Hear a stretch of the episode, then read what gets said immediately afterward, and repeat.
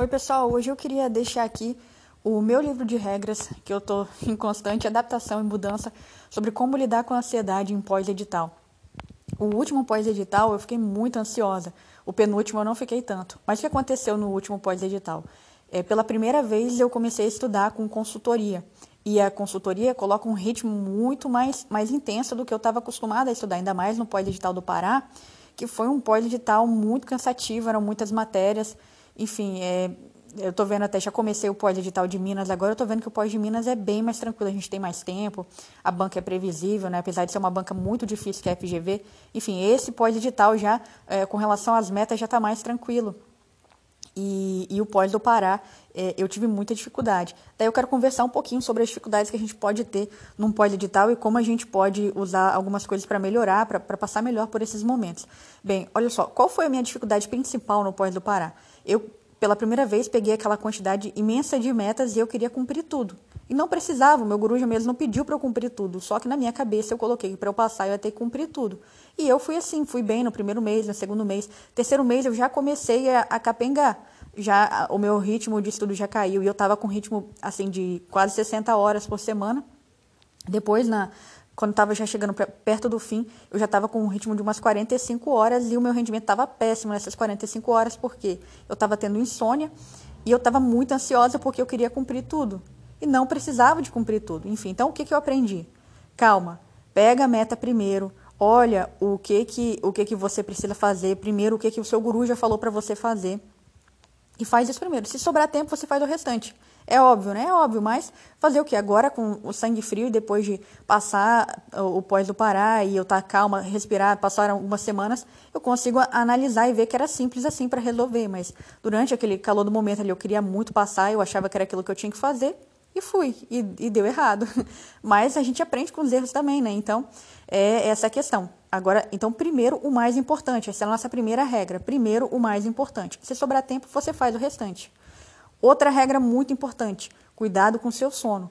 Por causa dessa primeira coisa que eu estava fazendo, de é, tentar fazer além da minha capacidade, eu não estava conseguindo dormir direito, estava influenciando, eu estava muito ansiosa, eu não conseguia desligar. Eu deitava para dormir e não conseguia, meus pensamentos não paravam, aquele sistema de pensamento de associação, que você me perguntava, o que você estava pensando? Eu nem sei, porque ficava um pensamento ligado no outro.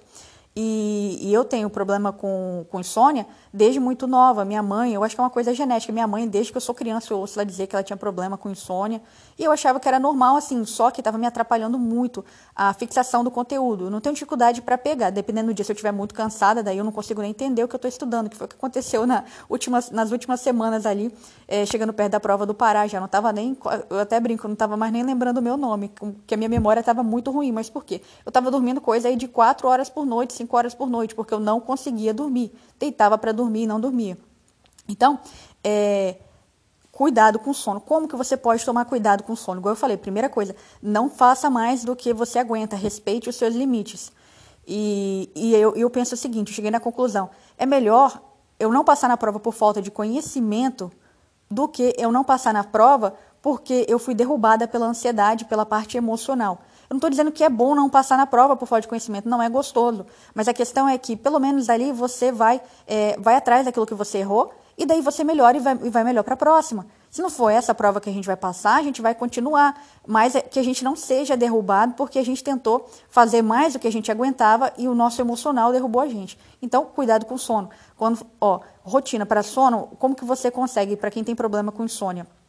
Na, já, já assim, umas duas, três horas antes, antes de dormir, já vai reduzindo seu ritmo. Já para de estudar, ou, ou se for estudar, faz uma coisinha, só uma revisão, uma coisa bem leve, e faz exercício físico. Eu gosto de fazer exercício físico à noite, que daí já no momento que eu já vou começando a desligar. Parei de estudar, vou para minha bicicleta ali fazer um exercício cardiorrespiratório, e até nesse momento que eu estou fazendo cardiorrespiratório, eu coloco alguma revisãozinha ali de lei seca para mim, que daí, isso não me desperta. É, é, ainda mais lei seca que é maçante, só que é repetitivo, né? E é bom que eu já consegui, consegui colocar essa rotina de lei seca. E aí, faço também meu exercício de musculação, termino ali, tomo meu banho, começo a fazer alguma leitura é, mais calma, né? E daí, meu marido chega, a gente dá uma volta com a cachorra da gente pelo bairro, depois a gente volta. E, e, aí a gente termina de arrumar alguma coisa na casa, enfim, eu já saí totalmente daquele foco de estudo. Aí antes de dormir eu ainda leio mais um pouquinho, que eu gosto de fazer uma leitura ali é, sobre terapia cognitivo comportamental antes de dormir, que isso, isso me relaxa, eu vejo técnicas de relaxamento e tal.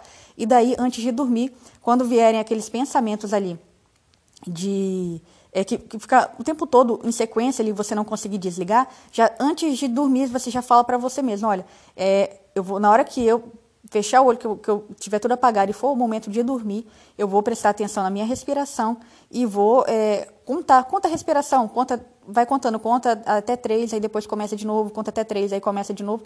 Que daí, é, dessa forma, normalmente eu consigo dormir. Tem algum dia ou outro que eu não durmo, mas graças a Deus é exceção. É, normalmente, a, o meu ciclo menstrual influencia também a questão da, da, insônia, e são uns momentos que às vezes eu tenho um dia ou outro de dificuldade para dormir, mas nada igual eu estava tendo lá no, no pós do Pará, né, que eu estava muito ansiosa, juntou, uma, juntou a parte de estar tá me cobrando além do que eu conseguia, e ainda com eu não saber como lidar ali pra, na hora de dormir, enfim, não dá para não dá para tomar, não dá para deixar dessa forma, né? Não não dormir vai te atrapalhar demais, vai atrapalhar a sua a sua absorção do conteúdo e você vai chegar lá no dia da prova e não vai se lembrar, daí não adianta nada. Esforço sozinho não não resolve o nosso problema. Bom, e, e daí eu já até falei bastante sobre isso, mas é, uma terceira regra para mim seria é, faça exercício físico porque isso reduz a ansiedade. Exercício físico para mim é indispensável.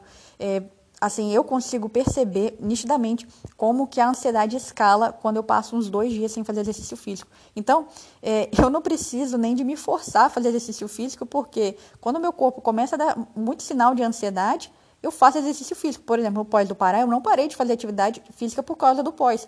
E isso reduzia um pouco a minha ansiedade. Só que como eu não estava dormindo, não tinha o que fazer, né? Não tem jeito. É, sem dormir a gente não presta para nada. Mas a atividade física ela reduz bastante a ansiedade se você está conseguindo dormir. Se você está conseguindo montar uma rotina para você de estudo, se você está conseguindo respeitar suas prioridades, respeitar suas limitações, você vai conseguir chegar bem até lá. Esse pós-edital do, do Você Faz Minas, ele é um, um, uma maratona, ele não é um tiro de 100 metros. Isso não quer dizer que a gente vai ser, vai ser relaxado e não vai estudar a, a, aquilo que a gente consegue. A gente vai ter que ficar sempre tentando bater o nosso limite, ficar ali no nosso limite, né? fazer o nosso melhor. Só que, lembrando que é, que é uma maratona, a gente tem que aguentar até o fim. É igual a vida do concurseiro. Se a gente começa, às vezes, com muita sede e, e estuda demais, igual eu fiz agora nesse último pós do, do, do Pará, você, você não vai chegar até o fim tem que lembrar que é uma maratona, você precisa de ter fôlego até o último momento. E aí chega no último momento, você ainda tem que dar aquele tiro, né? Para chegar lá bem na, na, nas duas últimas semanas. Então, tem que tomar esses cuidados. Eu sei que às vezes a gente bate a cabeça e erra também no meio do caminho, mas tá tudo bem, né? Igual eu falei, o que, que eu posso fazer? É, último pós, eu, eu coloquei pés pelas mãos e, e me dei mal. Mas a gente pode aprender com esses erros. Então, vamos resumir as três regras? Primeiro, o mais importante, muito cuidado com o seu sono e faça exercício físico, né?